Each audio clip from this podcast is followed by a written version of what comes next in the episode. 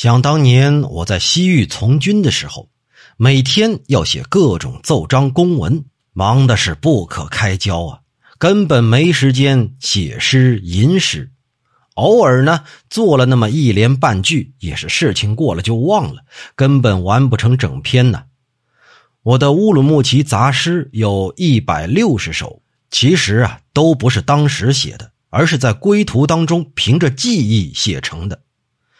有一天，毛公家副总兵讲了自己的生平，怅然感慨过去现在，我就写了一首绝句，说的是：“雄心老去见颓唐，醉卧将军古战场。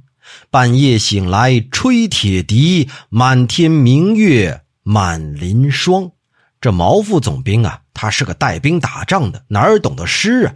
我呢，也没留存底稿。后来啊。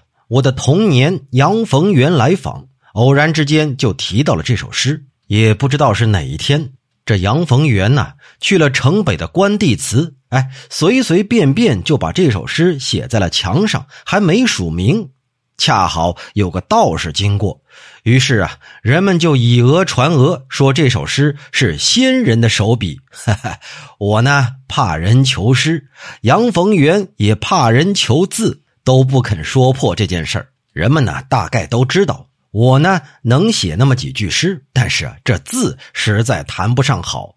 这杨逢源呢恰好与我相反，是字好，诗呢不怎么样，所以也没人怀疑到我俩头上。于是啊这件事儿几乎要载入史册了。直到乾隆三十六年，我奉旨还京，大家给我践行的时候，我这才说出了真相。大家伙听了都是怅然若失啊！在过去啊，南宋有个福建人叫林外，在西湖题词，后来呢也是误传为先人的笔记。元代王黄华的诗刻在山西石头上，后来有人临摹又刻到了滇南，也误传为是先人所作。可见呢，世上所谓的先人做的诗，大多如此而已呀。